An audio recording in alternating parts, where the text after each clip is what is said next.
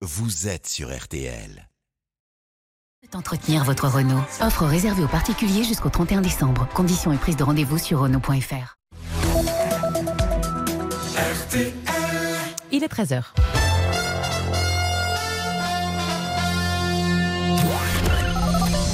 Les auditeurs ont la parole sur RTL. Avec Amandine Bégaud. Et à la une, bien sûr, ce 14 juillet, après le défilé ce matin, Emmanuel Macron doit prendre la parole dans une dizaine de minutes. Première interview depuis sa réélection.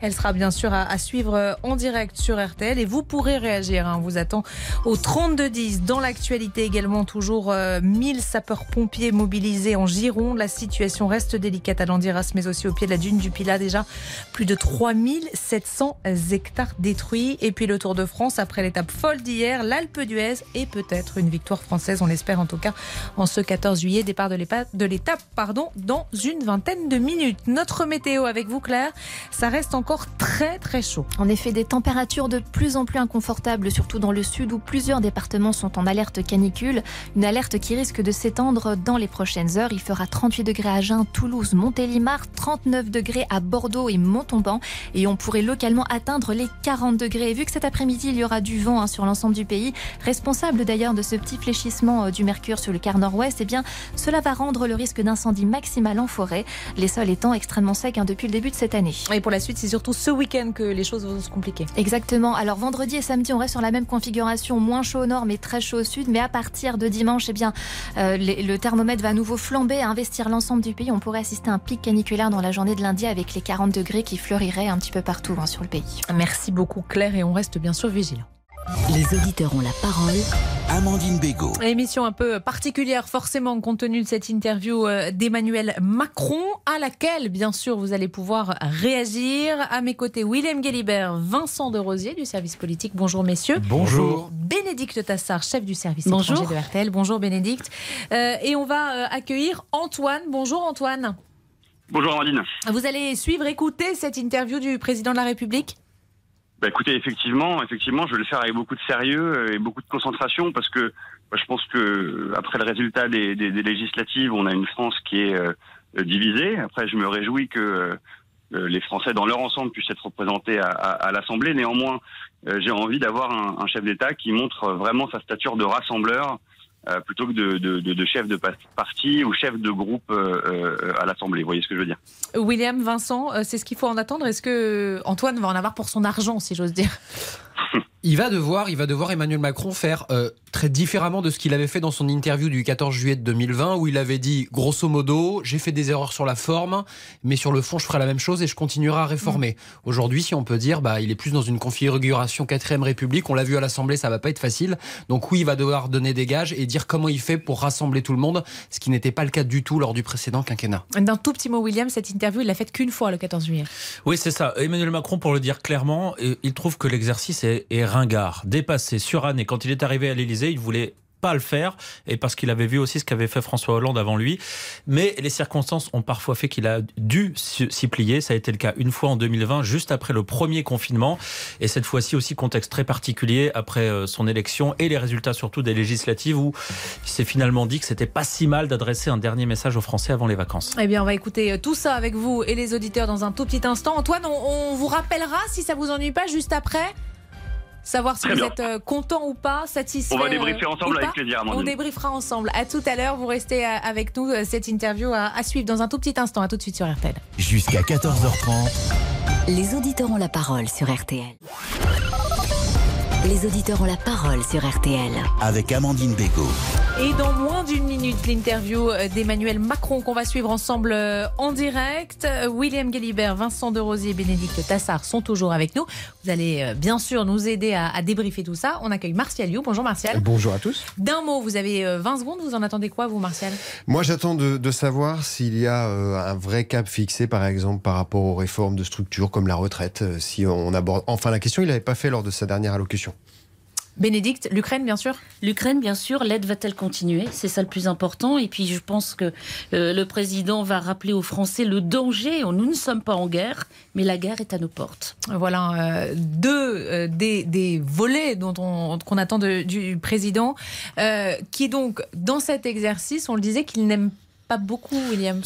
Voilà, c'est qu'il avait euh, surtout regardé ce qui s'était passé sous la Ve République avec un constat que finalement c'est parfois une interview dont on ne retient euh, pas grand-chose avant les vacances. Et lui, euh, quand il est arrivé à l'Élysée, président jeune, moins de 40 ans, voulait euh, complètement euh, renouveler le genre, casser les codes. Et il s'est dit, euh, cette interview n'a pas d'intérêt, je ferai différemment, je ferai mieux.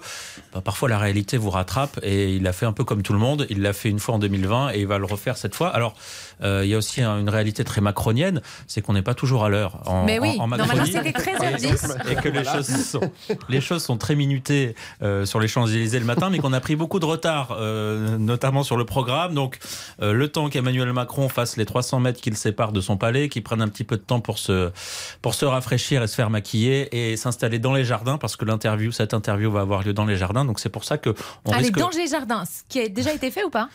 Oui, de la, la toute première interview, euh, celle de Valéry Giscard d'Estaing par Yves Mourouzi en 78, se passe dans les, se passe dans les jardins de, euh, de- dans les jardins d'Élysée. D'ailleurs, je crois que notre ami Damien a une petite, euh, une petite archive à nous faire écouter.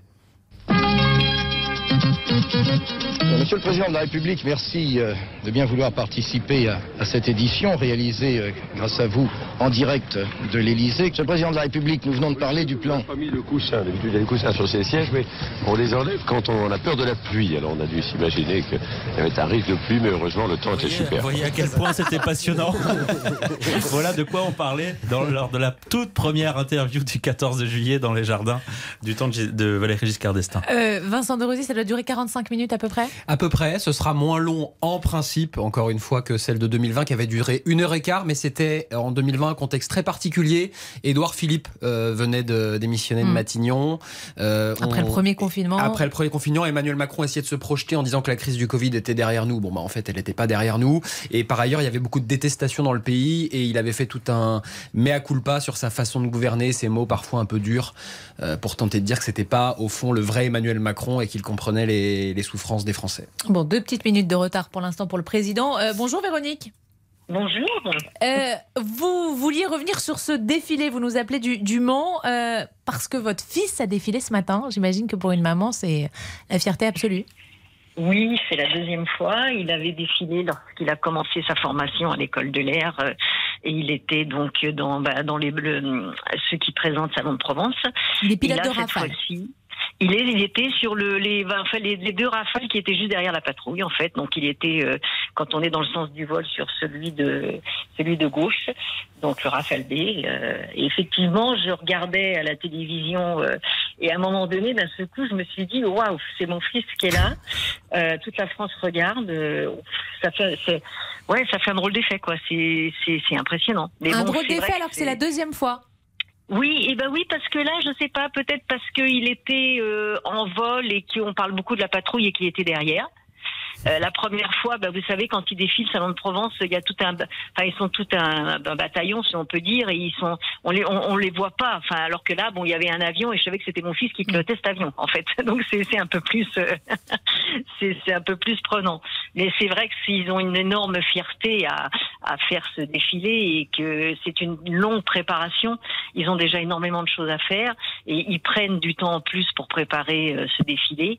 Euh, et c'est vrai que pour eux, c'est une grande fierté. Ce qui- oui, je voulais juste aussi préciser que bon, cette année c'est aussi un peu spécial parce qu'il y a des rafales dans le ciel polonais pour nous protéger, enfin pour dans le cadre de la mission de l'OTAN pour euh, protéger le flanc est. Donc c'est aussi un petit peu spécial aussi, Véronique, pour vous. Euh, Voilà, tout à fait. C'est vrai que ce, ce que je disais, ce sont des hommes qui, eh ben, qui donnent leur temps et leur vie euh, pour la France, qu'on entend peu, qu'on voit peu, qui, qui, qui agissent un peu dans l'ombre. On ne les voit qu'au moment effectivement où il y a des conflits, on ne pense à eux qu'à ces moments-là. Mais euh, effectivement, c'est important que les Français sachent que ils sont en permanence en train de s'entraîner, en permanence. Enfin, moi, je vois mon fils, hein, il est jamais là. Il y a eu des, années où il a passé trois week-ends chez lui euh, sur l'année complète, hein, parce qu'il était tout le temps parti à droite à gauche. Même moi, je suis sa maman. euh, je vais vous dire franchement, je le vois quoi deux fois par an, parce que bah il est pas, il n'est pas disponible, donc on s'appelle de temps en temps. Il y a des moments où je sais qu'il peut pendant deux trois mois, il peut pas du tout me joindre. Donc voilà, ce sont Donc des c'est important de leur rendre hommage comme ça le 14 ah juillet. oui, ah oui, je pense, oui, parce qu'ils vraiment, ils ont des, ils, ils- ont des, ils ont pas de vie de famille ces gens-là. Ils ont, ils ont des vies qui sont extrêmement dures. Alors il y a des gens qui vont vous dire, oui, ils gagnent bien leur vie, etc. Euh, oui, peut-être, mais euh, ils en profitent peu parce que parce qu'ils sont pas souvent chez eux. Ils sont très peu avec leur famille. Moi, mon fils, il a 38 ans, il est célibataire. Hein. Il a pas de famille parce que bah, dès qu'il a une copine, quand il part, bah, effectivement, les copines, elles attendent pas forcément. Euh, donc euh, oui, ils donnent leur vie à la France. Ils donnent leur vie à la France.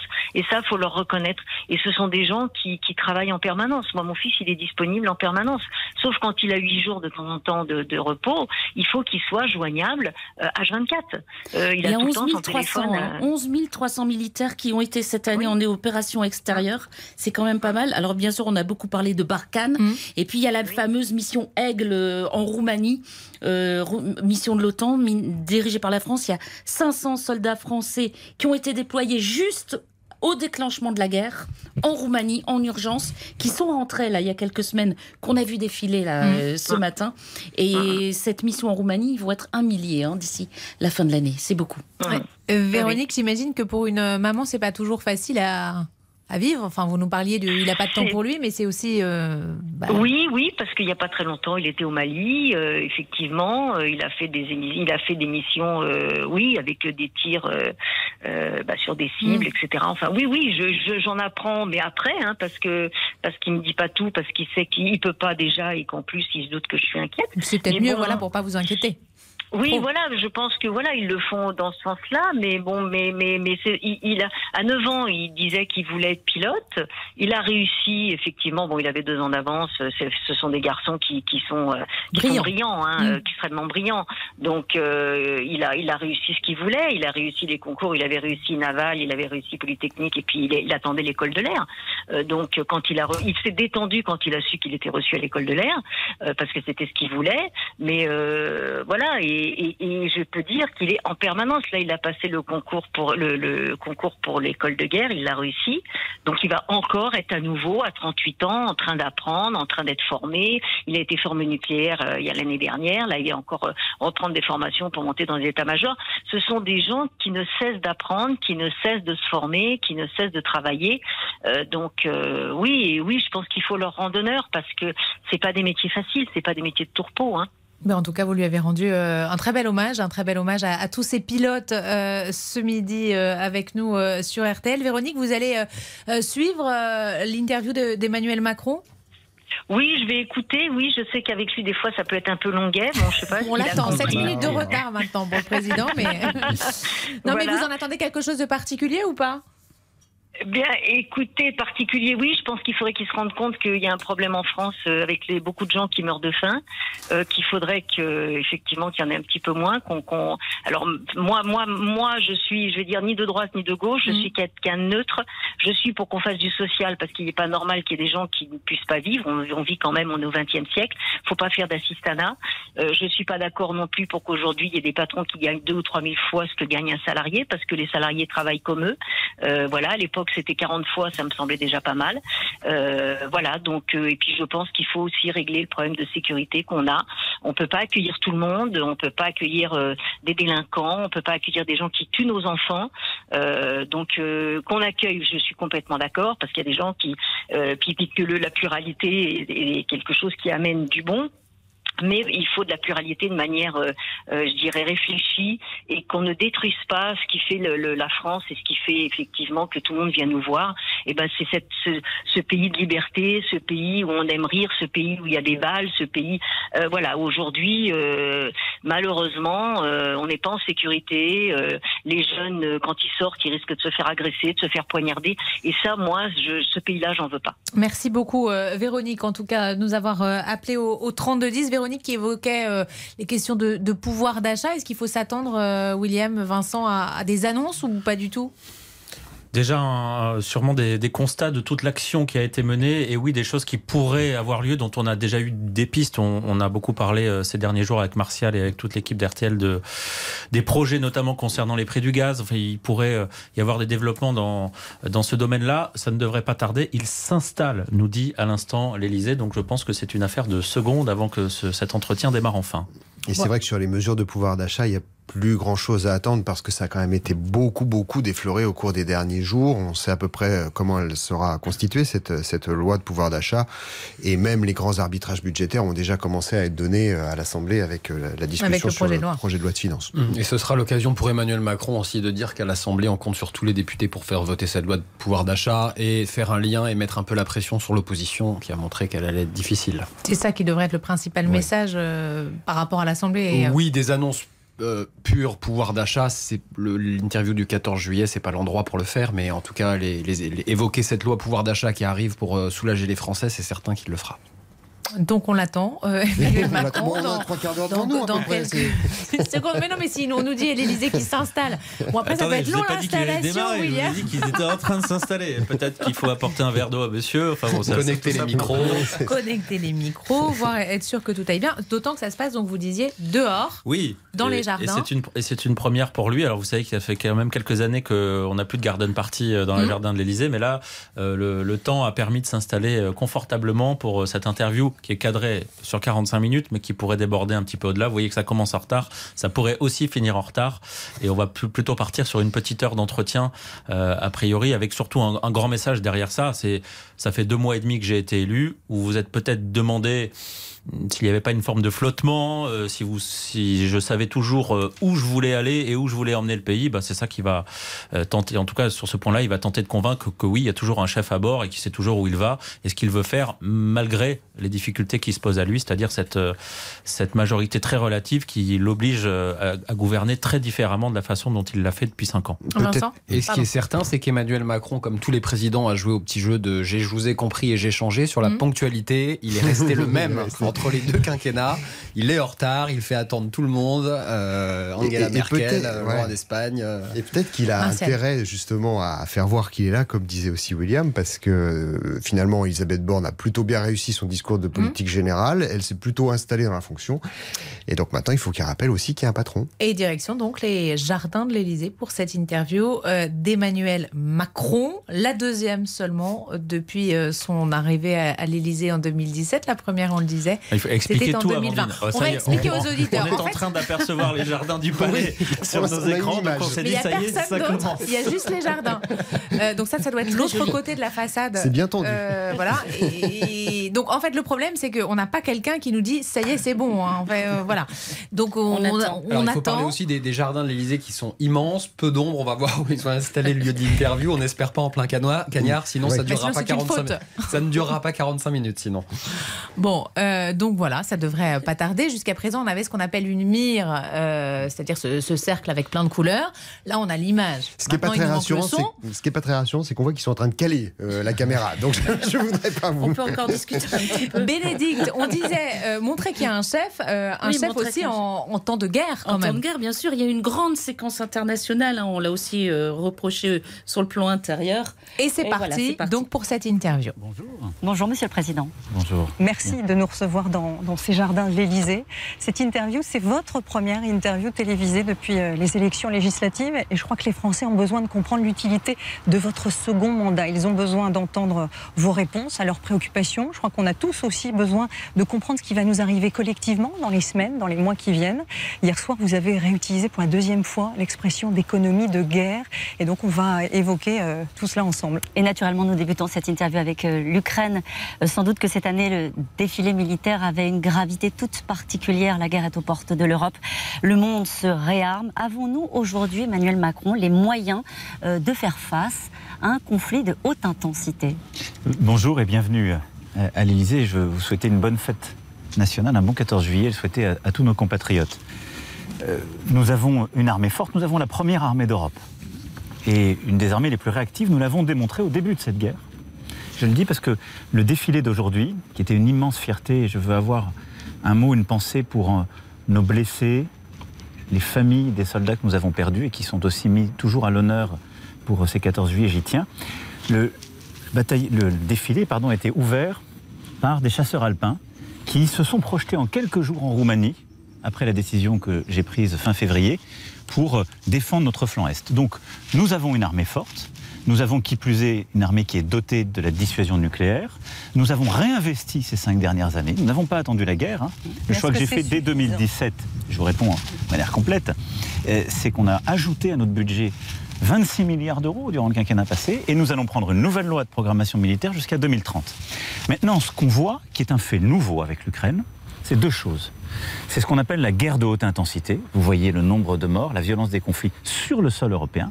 Et la deuxième chose, c'est qu'elle implique une puissance dotée de l'arme nucléaire, la Russie. Et donc face à cela, la France n'est pas attaquée sur son sol. Donc elle a les moyens aujourd'hui d'aider l'Ukraine, ce que nous faisons en l'équipant. Elle a les moyens de se protéger. Elle a les moyens d'aider ses alliés. C'est ce que nous faisons aujourd'hui en Roumanie. Et on continue de lutter aussi contre le terrorisme au Sahel. Mais il va ce qu'il faut continuer de faire, exactement, ce qu'il nous faut continuer de faire, c'est, fort de ce nouveau contexte, on doit absolument réinvestir dans tous nos stocks et nos capacités, continuer d'embaucher, de former, et continuer d'avoir une armée encore plus forte, car ceux qui nous disaient il y a quelque temps, la guerre de haute intensité ne reviendra plus, se sont, on le voit bien, trompés. Qu'est-ce qui nous Donc, manque on a- on a une arme. à définir ce qui nous manque. Écoutez, non, on a une armée qui est, qui est aujourd'hui qui est prête. On a beaucoup réparé. Euh, D'abord, vous savez, la force d'une armée, ce sont ses femmes et ses hommes. Ce sont nos soldats.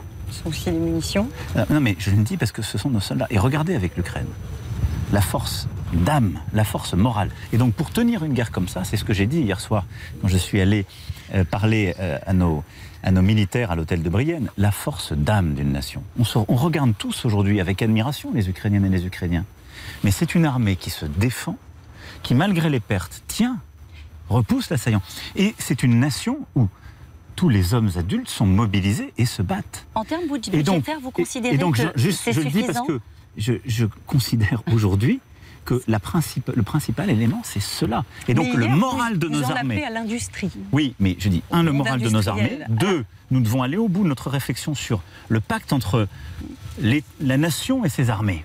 C'est-à-dire, il faut continuer de réfléchir. Le service national universel en est une de- des composantes, mais il faut continuer d'avancer sur ce chemin. Et puis, il y a nos capacités. Donc, on a réparé éléments capacitaires, on en a rajouté. Le premier Jaguar a défilé sur les Champs-Élysées cet après-midi.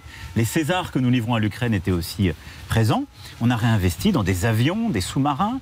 On a une- sorti des, des sous-marins d'une nouvelle capacité ces dernières années. Donc on va continuer. Et oui, il faut intensifier l'effort. Comment? Eh bien. Budgétairement? Bah, budgétairement, je le disais, on a fait un effort inédit, surtout on l'a respecté. Et ça suffit. Il faut continuer jusqu'à 2030. Cette Et donc, nouvelle loi de va programmation militaire, ça veut dire Oui. qu'on sera à 50 milliards en 2025. Il faut rajouter 10 milliards, il faut doubler. Est-ce que vous pouvez nous donner savez, une idée Moi, les chiffres, pour moi, ils sont au service d'une stratégie. Ce qui est important, c'est que ce que j'ai demandé au chef d'état-major aux armées et euh, au ministre des Armées, à l'ensemble du ministère, en lien avec les affaires étrangères, c'est de regarder comment on évalue les nouvelles menaces. C'est ça ce qu'il faut faire. Et donc c'est au vu de ça et des manques qu'on identifie qu'ensuite on donne un chiffre. Et donc là, on a fait cet exercice il y a cinq ans. Beaucoup de gens disaient euh, qu'est-ce que vous allez pour investir? Vous avez sanctuarisé d'ailleurs ces montants. mais on les a définis sur la base d'une stratégie. On en a défini la stratégie jusqu'en 2024 et on les a respectés à l'euro près. C'est la même chose que je veux faire. Donc là, jusqu'à la fin de l'année, on va réévaluer cette stratégie. Qu'est-ce qu'on apprend du contexte? D'abord, il y a ce qu'on appelle des nouvelles zones de conflictualité. Elles n'ont pas disparu avec l'Ukraine. Le cyberespace. Je le dis avec beaucoup d'importance parce que c'est ça, j'y crois beaucoup et on va réinvestir. Mais aujourd'hui, on peut faire la guerre physiquement. Si nous sommes faibles sur le plan cyber, vos hôpitaux, euh, le cœur de votre État, euh, les, in- les instituts les plus sensibles peuvent être attaqués par des attaques cyber et mis à plat. Donc il faut investir sur la, ce qu'on appelle la résilience, la capacité à se défendre des attaques cyber, et nous pouvons attaquer. Il y a le maritime, qui devient essentiel, qui de- redevient une zone de conflictualité. L'espace. On l'a vu aussi au début de cette guerre avec les menaces russes. À côté de ça, on a toujours notre théâtre d'opération où on doit lutter contre le terrorisme au Proche et Moyen-Orient, en Afrique. Et la France restera engagée. Et on a le retour de la guerre de haute intensité qui nous dit quoi? On a besoin, vous avez tout à fait raison, de bien vérifier dans tous les segments du jeu qu'on a des stocks, on en a, mais qu'on en a pour durer parfois plus longtemps que ce qu'on pensait. La deuxième chose, c'est qu'on est en train de regarder quels sont les équipements qui sont pertinents. Il faut continuer d'investir dans les meilleures technologies et on va le faire. Mais parfois, quand vous êtes dans des théâtres d'opérations qui sont si dangereux qu'on le voit en Ukraine, où il y a des, une agressivité très forte, vous avez parfois des, besoin d'équipements plus simples, mais en plus grande capacité. Donc c'est tout ça qu'on va regarder, c'est cette analyse des nouveaux risques, de l'évolution de, de nos mena- des menaces, et en fonction de ça, on va définir un budget. Je peux d'ores et déjà vous dire que le budget des armées ne va pas diminuer, au contraire. Et donc on va consolider l'effort qu'on fait depuis 2018, on va le renforcer, l'intensifier, mais en même temps, vous avez parlé d'économie de guerre, c'est en effet un terme que j'ai repris à plusieurs reprises. On voit qu'on doit pouvoir produire plus vite, plus fort, eh bien, des capacités d'armement, euh, dans l'artillerie, dans les munitions, euh, euh, peut-être des équipements parfois rudimentaires, d'autres très innovants, plus, en plus grande masse et plus rapidement. Un mot, je le dis aussi, parce qu'on parle de l'Ukraine. Nous venons de, ces six derniers mois, d'avoir la présidence française de l'Union européenne. Quand on parle de tous ces sujets, c'est aussi un sujet européen. Et il vient en renforcement de ce que fait la France. Pour la première fois aussi, ces dernières années, on a renforcé l'Europe de la défense. C'était un projet que je défendais beaucoup, que je portais, et on en voit la pertinence. Cette Europe de la défense en complémentarité de l'OTAN. Monsieur Et on le voit pour défendre notre flanc Est. Il y a une question que se posent sans doute tous les gens qui vous regardent aujourd'hui. Euh, Est-ce que cette guerre va durer? D'abord, nous n'avons pas, je- vous mentirais en vous disant qu'on a toutes les réponses, c'est faux. Puisque nous ne l'avons pas déclenché et nous ne sommes pas partie prenante au, au sens le plus strict du terme.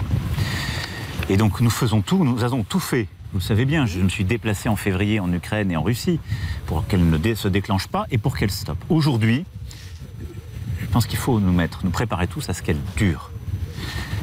L'été, le début de l'automne seront sans doute très durs, très durs. Et justement, dire ça, oui. Parce qu'il y a aujourd'hui un combat très intense qui se passe à l'est de l'Ukraine. Nos compatriotes, je, je crois maintenant, connaissent bien le- la géographie dans ce qu'on appelle le Donbass, hein, qui est cette région contestée, euh, dans ces deux régions administratives de Luhansk et Donetsk, où les combats sont très intenses et qui sont le premier objectif de l'armée russe. Et les Ukrainiens se défendent avec un courage inouï et beaucoup d'équipements, d'ailleurs, que les alliés, entre autres la France, ont fournis. Ce que vous venez de dire, ça va sans doute inquiéter beaucoup les Français, parce que cette, cette guerre, elle a provoqué une crise énergétique majeure sur notre sol. Elisabeth Borne évoquait euh, il n'y a pas longtemps une possibilité de rupture de livraison du gaz russe. Est-ce que ça veut dire que l'hiver prochain, les Français risquent d'avoir des coupures d'énergie? Alors, d'abord, je le dis, donc cette guerre va durer, mais la France sera toujours en situation d'aider l'Ukraine, comme nous l'avons fait, sur le plan militaire, humanitaire, économique et politique, de tout faire pour stopper l'effort de guerre russe par des mesures de sanctions. Vous considérez que ça marche? Ben, je considère que ça, ça rend la vie pénible, oui. À qui? Mais aux- aux elle- Européens elle- ou aux elle- Russes? Non, il ne faut pas rentrer dans cette logique. Les sanctions, elles touchent d'abord l'économie russe. Mais qu'est-ce que vous voudrez qu'on fasse? Sur Je soyons- non, mais je vais y revenir l'énergie. tout de suite, mais Oui, je, que- remets ça dans le cadre d'ensemble, parce que c'est euh, une des, une, des, une des conséquences de ce que nous sommes en train de faire. Nous voulons stopper cette guerre sans nous impliquer dans cette guerre. Et en même temps que nous voulons tout faire pour que la Russie ne puisse pas gagner, pour que l'Ukraine puisse défendre son territoire, nous ne voulons pas d'une guerre mondiale. Et donc on ne veut pas l'extension géographique à d'autres parties prenantes de cette guerre. C'est pour cela qu'on veut stopper la guerre sans faire la guerre. Et donc, Sur l'énergie. Et donc le plus, le plus utile, la seule chose à faire, aider l'Ukraine, sanctionner l'économie russe. Et qu'est-ce que vous dites aux Français? Voilà. Dans ce contexte-là, les prix de l'énergie d'abord ont monté. Ils ont monté avant la guerre. Soyons honnêtes collectivement, parce qu'il y avait une reprise économique très forte dans le monde entier. Ils ont monté ensuite du fait de cette guerre et du fait que la Russie utilise l'énergie comme une arme. Et le vrai changement des derniers jours, je considère qu'on en a trop peu parlé, c'est la décision russe de commencer à couper le gaz. 60% des livraisons. Elle avait commencé à des, dans des pays, sur, sur certains pays, elle a menacé, elle inquiétait. Mais là, sur le principal gazoduc qui s'appelle Nord Stream 1, elle a coupé. C'est un signal. Et qu'est-ce qu'elle envoie comme message très clair? Qu'elle utilisera le gaz comme un élément de cette guerre. Nous sommes dans ce qu'on appelle une guerre hybride. Et donc l'énergie, et donc l'énergie, je dis ça aussi parce que c'est important par rapport à ce que beaucoup disent parfois, c'est pas une conséquence de nos sanctions. C'est que la Russie utilise l'énergie, comme elle utilise d'ailleurs l'alimentation, comme une arme de guerre. Vous vous préparez à ce pression. coupent totalement les donc, livraisons je pense que nous devons aujourd'hui nous préparer à un scénario où il nous faut nous passer en totalité du gaz russe. Parce Et que je c'est pense possible que un scénario n'est pas théorique. C'est un scénario très dur et donc on doit s'y préparer. Et donc, euh, ce que je veux ici très clairement dire, c'est la vérité à nos compatriotes. Cela existe, ça ne dépend pas de nous. Et je pense que ce, ce risque, ce choix que la Russie peut faire, il est probable. Et donc, Quid face des à ça, conséquences voilà, pour les particuliers et pour les entreprises mobilisation générale. Les entreprises, donc- les particuliers. Comme D'abord dans les, les États. années 70 Non, d'abord les États. Nous tous. Alors la France, grâce à son modèle énergétique, est peu dépendante du gaz russe. C'est moins de 20% de nos, de nos besoins et nous avons déjà commencé à diversifier. Mais qu'est-ce que nous faisons depuis le début de cette guerre? En européen, nous diversifions pour aller chercher du gaz ailleurs. Et donc nous allons continuer en européen à aller sécuriser des volumes de gaz ailleurs qu'en Russie, auprès des autres fournisseurs. La Norvège nous fournit beaucoup, quant à nous, mais euh, le Qatar, euh, l'Algérie, euh, beaucoup d'autres puissances, les États-Unis d'Amérique, et donc on va continuer. On fait des stocks. Deuxième chose, donc ça on diversifie l'achat. Deuxième chose, les stocks. Nous sommes en train de reconstituer nos stocks pour avoir à l'automne quasi à 100% de nos stocks. Nous y serons. Nous Français, nous y serons. On a beaucoup moins de stocks que d'autres parce que d'autres économies, l'Allemagne entre autres, sont beaucoup plus dépendantes du gaz. Et il faut les aider. Ensuite, on doit rentrer collectivement dans une logique de sobriété. C'est-à-dire que nous devons nous préparer à cela. Ça veut dire quoi concrètement Eh bien, ça veut dire très concrètement. Les Français bien, ont envie vais- de savoir comment vous voulez que ça se traduise Ça dans veut dire que moi, je vais demander déjà, dès à présent, aux administrations publiques, euh, à euh, nos grands groupes, à toutes celles et ceux qui peuvent, de préparer un plan, là, cet été, cet été, pour qu'on puisse se mettre en situation de consommer moins. Un plan, ça veut dire des contraintes. Ça veut dire des contraintes, des choix. Mais quand on est intelligent, on essaie que ces contraintes passent le moins possible. Qu'est-ce qu'on doit faire On doit essayer de réduire, pour passer le pic de l'hiver, nos stocks, parce qu'on aura besoin d'être solidaire avec les autres Européens. Et on doit le faire pour pas qu'il y ait, jamais de coupure complète, et essayer le moins possible d'arrêter notre économie. C'est ça le. Donc on baisse le chauffage. Donc, on va construire un plan. On va d'abord essayer bah, de faire attention collectivement le soir euh, aux éclairages, quand ils sont euh, inutiles. En effet, euh, aux éléments sur l'utilisation de notre électricité. Et donc, on va faire un plan pour les administrations publiques. On va faire un plan de sobriété dans lequel on va demander à tous nos compatriotes de, de s'engager. Et on va faire un plan de sobriété aussi, et ce qu'on appelle de délestage, c'est le gaz et l'électricité dont on parle là, Sur la méthode. avec nos entreprises. Sur la méthode, Monsieur le Président, euh, cet appel aux Français à la sobriété, euh, ça doit passer par euh, une forme de responsabilité de chacun d'entre nous Ou est-ce qu'à un moment donné, ça peut aller au-delà, à vos yeux, sur la façon dont vous voyez Je les pense choses qu'il faut aujourd'hui d'abord que ça passe par, vous l'avez dit, deux choses. L'exemplarité et la responsabilité. L'exemplarité, c'est que les administrations publiques, les collectivités, l'État, euh, aussi les, les grands groupes privés quand ils le peuvent et que ça ne touche pas le cœur de leur industrie, eh bien, doivent commencer à faire des efforts et moins consommer. Ensuite, moi, je crois à la responsabilité collective et je pense que c'est comme ça qu'on va avancer. Et ensuite, on va préparer ce plan. Donc, on doit faire un plan de sobriété et, si je puis dire, un plan de, de contingence et d'urgence. Avec des objectifs chiffrés ou pas en termes de Ah, réduction évidemment de qu'on aura consommation des objectifs chiffrés. Et donc, on va regarder ensuite, de manière très claire, et on va d'abord passer à la responsabilisation. Là, nos premiers efforts ont commencé à avoir des résultats. On consomme un peu moins que l'année dernière. Déjà? Déjà un peu. Parce que tout le monde le sent, le voit, le vit. Et donc, il faut que, durant cet été, cet automne, on continue de le faire. Et je pense que d'ailleurs, c'est une bonne chose, parce que c'est la chasse au gaspillage énergétique. Et vous savez, c'est à la fois bon pour passer ce cap, mais les crises doivent toujours nous apprendre, comme le Covid nous a appris. C'est très bon pour le climat et l'indépendance. Justement, c'est la même bataille. Est-ce que ça La n'est pas sobriété est une partie de notre stratégie. Est-ce que ça n'est pas une opportunité pour mettre vraiment un coup d'accélérateur sur la transition énergétique? Au-delà oui. de la crise énergétique, il y a aussi les incendies qu'on est en train de voir dans le sud de la France, en Gironde. Il y a ces répétitions d'événements climatiques dramatiques. Ça passe euh, de la grêle euh, à, à- à la vague de chaleur qui revient de plus en plus régulièrement. Vous comprenez bien que les Français commencent à sentir qu'il y a une sorte d'urgence. Qu'est-ce que, comment vous comptez euh, bah, y répondre et, et- et- et mettre un coup d'accélérateur à cette transition Alors, énergétique vous avez parfaitement raison. C'est une urgence et elle est déjà là. Et je veux ici, vous m'en offrez l'occasion, rendre hommage à, à nos forces de sécurité civile, à tous nos pompiers. hein. On avait ce matin des sapeurs-pompiers de Paris, nos pompiers militaires qui défilaient. Je pense à Paris et Marseille, mais on a tous nos, nos pompiers, nos sapeurs-pompiers. On a euh, nos professionnels comme nos, pompiers volontaires qui, avec courage, sont en train de se battre contre un début de saison qui est absolument terrible, les incendies terribles. Et je pense aussi euh, à nos agriculteurs, parce qu'ils vivent les conséquences directes de cette sécheresse. Vous l'avez dit, le dérèglement climatique, il est là. Et donc, on doit déjà faire face et donc mieux se protéger face euh, aux éléments de sécheresse, aux canicules, c'est-à-dire protéger notre modèle agricole, en les assurant mieux. Ça veut dire protéger nos aînés et nos enfants euh, avec les plans qu'on a déclenchés face à la canicule et qu'on va mettre en œuvre. Et là aussi, remercier ce faisant nos, soignants. Maintenant, ça veut dire qu'on doit accélérer, vous avez parfaitement raison, la réponse à ça. On a une chance, nous. On a un modèle énergétique qui ne dépend pas autant que les autres de ce qu'on appelle les énergies fossiles, le charbon, le gaz, le pétrole. Mais on en dépend pour euh, souvent se déplacer, surtout du pétrole, et on en dépend un peu pour produire de l'électricité et se chauffer. Qu'est-ce qu'on doit faire? On doit accélérer sur l'énergie trois choses. La sobriété, c'est pour ça que je dis que cette crise est une Ça se opportunité. traduit comment? Est-ce que vous imaginez, par Mais exemple, comme on l'a là- déjà fait, de baisser la vitesse sur les routes euh, à Mais la 90 sobriété, quand on km/h, même les sur les autoroutes, comme on l'a fait dans les années 70 Je pense que les gens ont besoin d'exemples Bien sûr, concrets mais pour les, bien exemples concrets, je pense que déjà, il faut qu'on arrive, quand on regarde moins consommer, c'est organiser différemment nos vies pour, que, pour lisser les pics. Ce qui, ce qui consomme beaucoup, c'est quand on a des pics et qu'on fait tourner toutes les machines et le matin et le soir. Donc on va essayer de, fa- de- de favoriser un lissage de l'utilisation de notre électricité. Deuxième chose, je, parlais de tous ces éclairages euh, qui sont parfois inutiles, qu'on a, euh, des, gaspillages qu'on fait dans les administrations. Je commence toujours par les gros avant de demander des Vous efforts aux gens. Alors, on fait le maximum ici. C'est vrai Et on a fait aussi des économies d'énergie en suivant, c'est-à-dire on fait de la rénovation. Et vous verrez d'ailleurs aussi euh, dans ce parc, peut-être dans quelques mois, euh, des trous qui seront faits parce qu'on va se chauffer aussi avec des systèmes de géothermie. Première chose, sobriété. Deuxième chose, développer le renouvelable. Et donc là, on a un plan. Et on va passer dès cet été une loi d'urgence pour réduire les délais. Il faut qu'on aille beaucoup plus vite. Vous imaginez, aujourd'hui, on met 10 ans à faire un, un plan d'éolien offshore. 10 ans.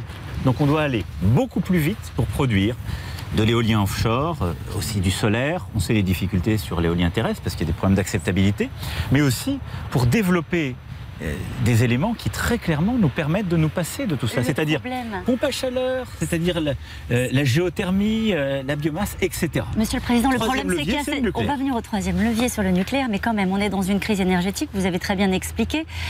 On est en Europe en train de rouvrir des centrales à charbon. Comment est-ce qu'on peut dire, dans un même temps, on accélère sur la transition écologique et dans Alors, un autre temps? Parce qu'il faut répondre à une urgence euh, à la fois de pouvoir euh, produire, comme vous l'avez expliqué. euh, on, on va, on a le sentiment d'avoir des injonctions contradictoires. Non, ce qu'il y a, c'est que vous avez une difficulté. Je peux vous expliquer exactement ce qui est en train de se passer. La France n'est pas le pays, comme vous le savez, qui le, qui le fait le plus loin de là, compte tenu de ce modèle que j'évoquais. Mais on va le faire quand même.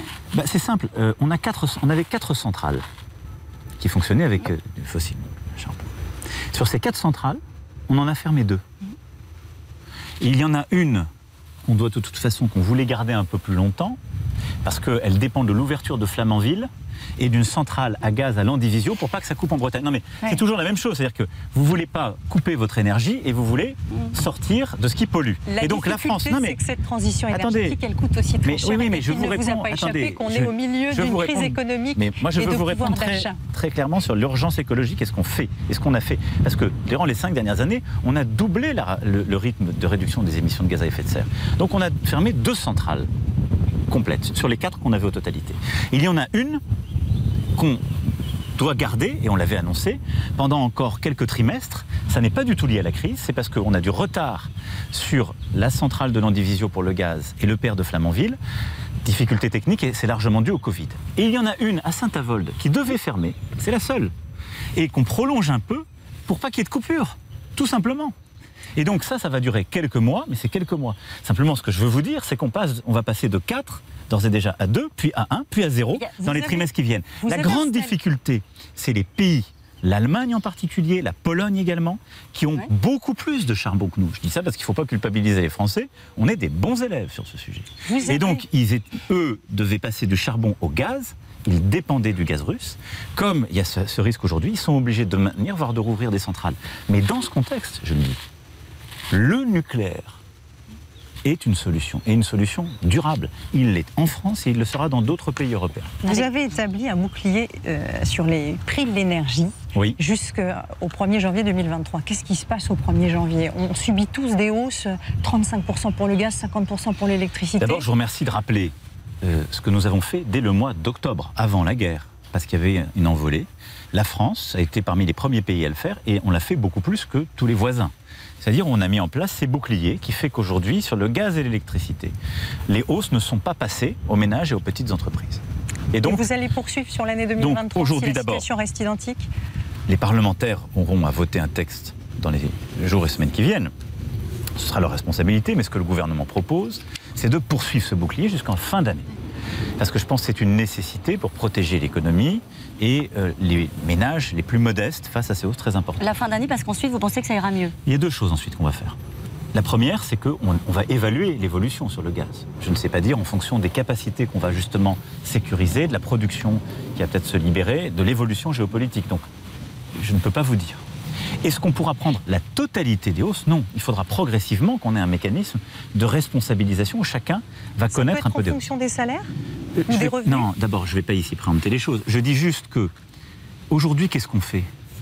Le contribuable paye à la place du consommateur. Mais il y a quelqu'un qui paye à la fin. C'est nous tous par nos impôts. Donc, il y a un moment donné, ces choix seront réinterrogés en fonction de l'évolution du prix, mais aussi du partage de la charge. Parce que quand c'est la mobilisation générale, on doit tous partager l'effort. Ça, on l'évaluera d'ici à la fin d'année. Ensuite, la deuxième chose sur l'électricité. Là, sur l'électricité, on va faire quelque chose qui est important en parallèle, qui est différent, c'est qu'on va réformer le marché européen de l'électricité. Nous avons besoin d'un marché européen. Je le dis parce que j'entends parfois certains qui disent faut sortir de ce marché qui est fou. Horreur. Pourquoi? Parce qu'aujourd'hui, nous achetons l'électricité. On n'en produit pas assez sur notre sol. Pourquoi? Parce qu'on a des problèmes techniques sur certaines centrales. Beaucoup sont à l'arrêt. Et donc aujourd'hui, la France, elle achète son électricité chez les voisins. On a besoin de l'Europe. Sans l'Europe, vous auriez des coupures d'électricité et vous en auriez depuis des semaines et des semaines. Par contre, le prix de l'électricité, si je puis m'exprimer ainsi, est mal fichu en Europe. Et il est du coup très dépendant du gaz qu'on importe et qui a beaucoup augmenté. Nous, on produit notre électricité surtout grâce au nucléaire, puis avec notre énergie euh, hydroélectrique, notre renouvelable, et marginalement par le gaz. Et donc, on va négocier en européen un changement du prix de l'électricité pour que d'ici à la fin de l'année, le prix puisse justement baisser parce qu'il correspondra plus à ce qu'est le marché. Mais Donc, le on continuera d'accompagner, mais on va en fin d'année faire un bilan sur comment les prix évoluent vraiment, faire cette réforme sur l'électricité, et puis ensuite, en transparence, voir comment progressivement on partage la charge. Mais vous pouvez dire aujourd'hui aux Français, euh, quoi qu'il arrive, euh, l'État sera aux côtés de vous pour accompagner cette crise énergétique Ou est-ce qu'à un moment donné, vous dites, on fera pour les, les plus modestes, mais ça va coûter, Alors- forcément ça va coûter, à- notamment aux classes moyennes, à ceux qui sont juste un peu en dessus et qui ont parfois le sentiment euh, de ne pas être entendus D'abord, vous résumez parfaitement la situation. D'abord, je dis, il y a une partie de l'équation qui ne dépend pas de nous. Et donc, on va se battre pour que les choses s'améliorent. La deuxième chose, je vous l'ai dit, ça va durer. Troisième chose, on va réévaluer. On va vous protéger avec ce qui est aujourd'hui défini, si le Parlement le vote, jusqu'à la fin d'année. Et de la même chose, on va continuer de protéger sur la- les, les- les déplacements, euh, l'utilisation de l'essence ou, ou du gasoil de la même manière, avec des- un mécanisme qui va s'adapter, sans doute aller plus ou vers les gros rouleurs, ou en tout cas s'adapter. Ce sera le fruit des discussions entre le gouvernement et le Parlement. Ensuite, moi je veux ici dire en toute transparence, on va aller vers des mécanismes qui d'abord vont plus cibler les gens qui en ont le plus besoin. Ce qui ne veut pas forcément dire que les classes moyennes seront abandonnées. Pourquoi? Par exemple, sur l'essence, on va, avec les employeurs, faire en sorte que les gens qui, pour leur travail, ont besoin de beaucoup utiliser leur voiture, soient mieux accompagnés.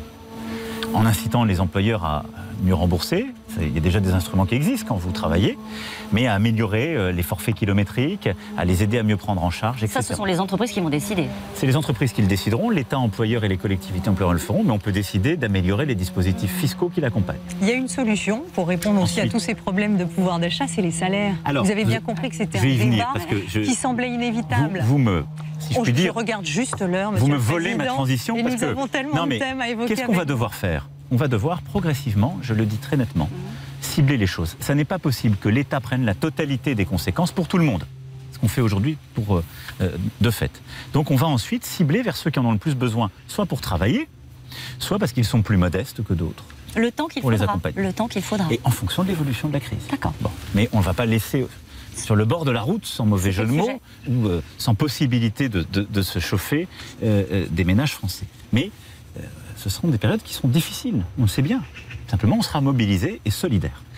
À côté de cela, on va surtout investir l'argent public pour aider les classes moyennes et les Français les plus modestes à faire cette transition. Et c'est là où l'urgence doit nous conduire à aller beaucoup plus vite sur le climat. Et moi, je veux qu'on utilise l'argent public pour accélérer ce qu'on doit faire pour rénover les logements, pour changer de véhicule et aller vers des véhicules qui consomment moins, et prendre en charge beaucoup plus. Et, et je vous le dis avec beaucoup de force, un euro d'argent public est mieux utilisé à vous aider à acheter plus vite votre voiture hybride ou votre voiture électrique qu'à vous aider à dépenser de l'argent pour acheter de l'essence qui pollue et qu'en plus on va payer à d'autres parce qu'on ne Mais la comme le produit pas. disait Anne-Claire, les, les et donc, primes ne remplacent pas les salaires. Vous avez- ça. Et Non, les aides ne mais donc, remplacent pas les salaires. Les aides, on va progressivement les resserrer. On va accélérer sur la transition énergétique pour aider et faire ces changements. Et on va la planifier sur les années qui viennent, mais mettre beaucoup plus d'argent. Et il y a une chose que je veux dire. J'ai demandé au gouvernement à ce que la fiscalité qu'on touche dans cette période sur le pétrole, le gaz, elle aille complètement financer l'accélération de cette transition énergétique. Et à côté de ça, la meilleure réponse au pouvoir d'achat, c'est le travail et les salaires. Alors Et donc ça doit être au cœur de nos réformes et des avancées des prochains mois. C'est une Comment priorité. vous y incitez les, les entreprises? Mais non, il n'y a pas que les entreprises, c'est nous tous. Et donc je veux dès cet été que nous puissions avancer sur la réforme du travail. Il n'y a pas de fatalité. Vous savez, et je le dis avec l'expérience qui est la nôtre durant les cinq dernières années. Il y a cinq ans, quand je disais on va amener le taux de chômage à 7%, on disait d'accord, promesse. On l'a fait, malgré la crise Covid, malgré la crise des Gilets jaunes, malgré les difficultés. Qu'est-ce que ça veut dire avancer sur la réforme du travail Ça veut dire que Ah, nous Ça devons. veut dire avancer sur la réforme de Ça l'assurance que- chômage Oui, ça veut dire Aller qu'aujourd'hui. plus loin Bien sûr qu'on doit aller plus loin, parce que le Les contexte fort. Français qui ne travaillent pas. Regardez la situation dans laquelle nous sommes aujourd'hui. Il n'y a pas aujourd'hui un endroit en France où les gens ne vous disent pas j'ai besoin de travail, je cherche des gens 6 pour travailler. entreprises sur 10 Partout. disent qu'elles Et- ont des problèmes de recrutement. Il m'est arrivé parfois dans ce jardin de dire qu'il fallait traverser la rue pour parler des restaurants qui sont en Vous face. l'avez C'est- regretté? C'est encore plus vrai, pas du tout, mais c'est une vérité. Mais comment Je vous dit, euh, l'analysez discussion qui était Comment vous l'analysez? Mais je l'analyse dans le sens qu'il nous faut une mobilisation là aussi de la nation Mais il y a une pour démobilisation. accélérer. C'est- Non, mais que je, je- comprends votre phrase. D'abord, le il y a deux choses. Nous sommes un pays qui, pendant des décennies, a connu le chômage de masse. Ça laisse des traces. Et moi, le cœur de la bataille que je veux mener dans les prochaines années, c'est le plein emploi. Parce que je pense que ça change la vie d'une nation. Ça change le rapport à l'éducation, à la formation, au travail. Ça change le, le moral des troupes, si je puis dire, dans un jour comme le nôtre. Donc, ça, c'est la première chose. La deuxième, c'est que le Covid a beaucoup déstabilisé beaucoup de gens, le rapport au travail. Et donc aujourd'hui, nous devons nous remobiliser. Mais si on parle de pouvoir d'achat, la priorité, c'est de dire on doit réussir à produire et à ouvrir tout ce qui est ouvert. Le je ne peux pas accepter. Non mais et quand je me déplace, j'ai aujourd'hui des restaurateurs qui me disent Eh oui. je ne pourrais pas ouvrir le week-end parce que j'arrive pas à trouver de gens. Et vous Il y a savez des gens qui pourquoi disent c'est un je dois fermer des chambres. Vous de savez formation pourquoi est-ce qu'ils ne trouvent pas C'est intéressant peut-être de s'arrêter Bah, sur ce sujet-là. dépend des régions. Il y a certaines personnes qui peut-être vous re- regardent aujourd'hui qui se disent non, c'est vrai que ce ne sont plus des métiers que je veux faire parce que ce sont des métiers trop durs. On commence trop tôt, on termine trop tard et on est trop mal payé. Est-ce que vous entendez cela? Alors, euh, je vais vous dire, s'ils peuvent trouver et aller vers un autre métier, je l'entends très bien. Si derrière la réponse c'est je vais bénéficier de la solidarité nationale pour réfléchir à ma vie, Oui. j'ai du mal à l'entendre. Parce que cette solidarité nationale, c'est ceux qui bossent qui la payent. Et une nation, c'est un tout, organique. Et je le dis, il n'y a pas de modèle social s'il n'y a pas du travail pour le financer et de la solidarité par les impôts. On est le pays, nous sommes le pays d'Europe avec le Danemark qui taxe le plus. Nous sommes un des modèles sociaux au monde les plus généreux. Ce sont, c'est une force, je veux la défendre. Et donc le cœur de la réponse, si on veut le progrès social, si on veut accélérer la transition énergétique, c'est quoi? C'est le travail. Et donc Comment il faut réussir. Alors, vers l'activité, en les payant mieux, en les formant mieux? j'y viens. Et donc, il y a un ensemble de choses. La première chose, c'est qu'on doit mieux les accompagner. C'est la réforme du RSA, c'est la réforme de France Travail. C'est qu'aussi, bien souvent, conditionne le RSA à une reprise d'activité comme vous l'aviez suggéré pendant j'ai pas votre dit reprise d'activité, c'est que c'est un contrat. Un contrat, chacun fait sa partie. Et souvent, les pouvoirs publics n'ont pas fait leur partie et euh, les bénéficiaires non plus.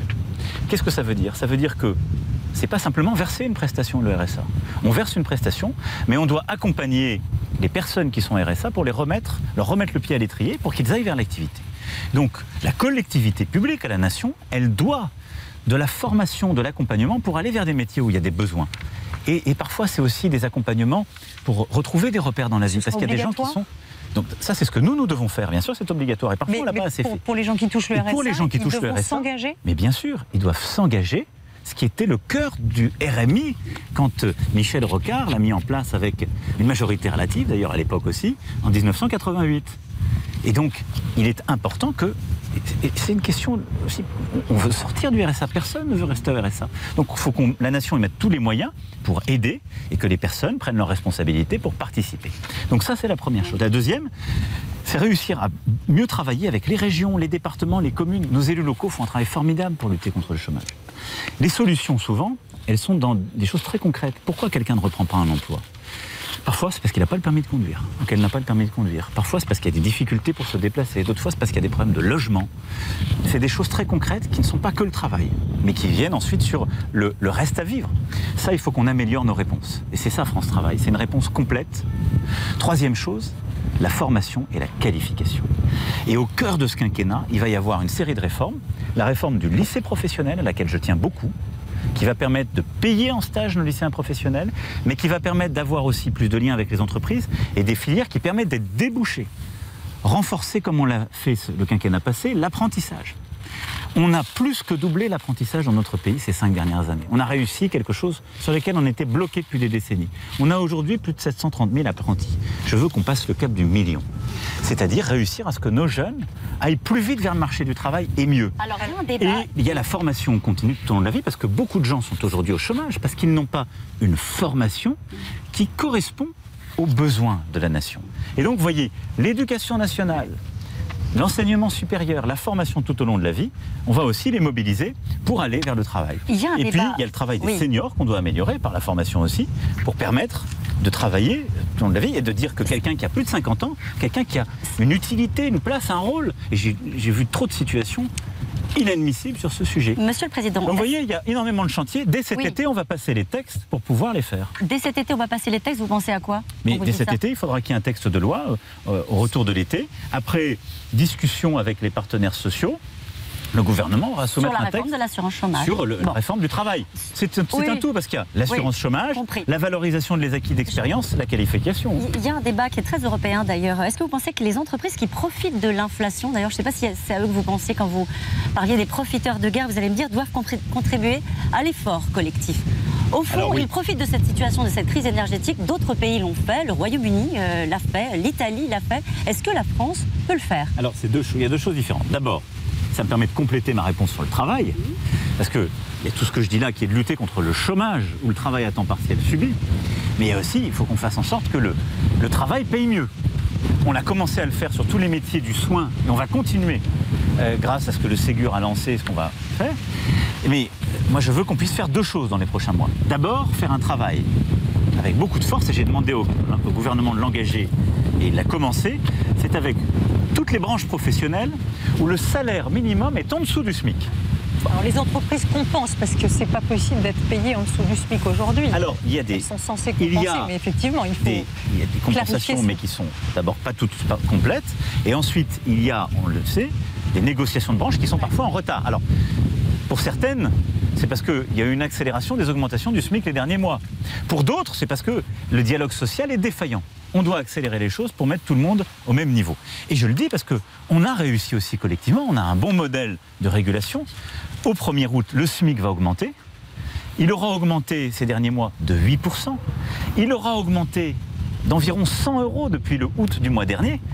Et donc, on aura un SMIC qui, quand je prends pour un- une personne seule qui est au SMIC, l'augmentation du 1er août et toutes ces augmentations, le SMIC net plus la prime d'activité que nous avons augmentée, on est à 1475 euros On est par presque mois. à 1500 euros. Suivez mon Hein regard. Mais il y a une partie qui est payée par la collectivité pour pas que Mais ça vous pèse dites on va sur accélérer. Vous parlez des accords de branche, c'est important. Donc ça, mais ça veut dire qui ont le SMIC, il y a les accords de branche, c'est-à-dire que le gouvernement va mobiliser, et c'est une des choses que je veux faire aussi et structurer dans ce Conseil national de la refondation qu'on va lancer dès la fin de l'été, avec les partenaires sociaux, les employeurs, mais aussi les collectivités locales, les forces politiques, c'est lancer ces chantiers. Donc ça, c'est le premier point. L'autre ensuite, vous l'avez très bien dit, c'est qu'il faut que les employeurs répondent aussi à une situation où euh, l'inflation étant là, ils doivent mieux accompagner leurs salariés sur les déplacements et parfois avoir des négociations salariales Mais qui suivent disent, On a l'activité. des matières premières trop, du- trop, trop élevées, le coût est trop élevé pour les matières Mais premières. ça, c'est la négociation salariale. Moi, j'ai pas. Je dis, C'est leur sujet. responsabilité. C'est bien le sujet. Mais moi, je leur dis, quand il y a eu des risques asymétriques, l'État était là pour aider. Il n'y a pas un État au monde qui a autant aidé les entreprises et leurs salariés pendant la crise Covid. Et tout ça impose une Vous responsabilité. n'avez pas répondu sur les super profits. Alors, j'y viens. Donc ça, je dis parce que c'est ce que j'attends des entreprises et, et des branches dans les, dans les mois qui viennent. Ensuite, qu'est-ce que c'est les super profits? C'est pas l'inflation.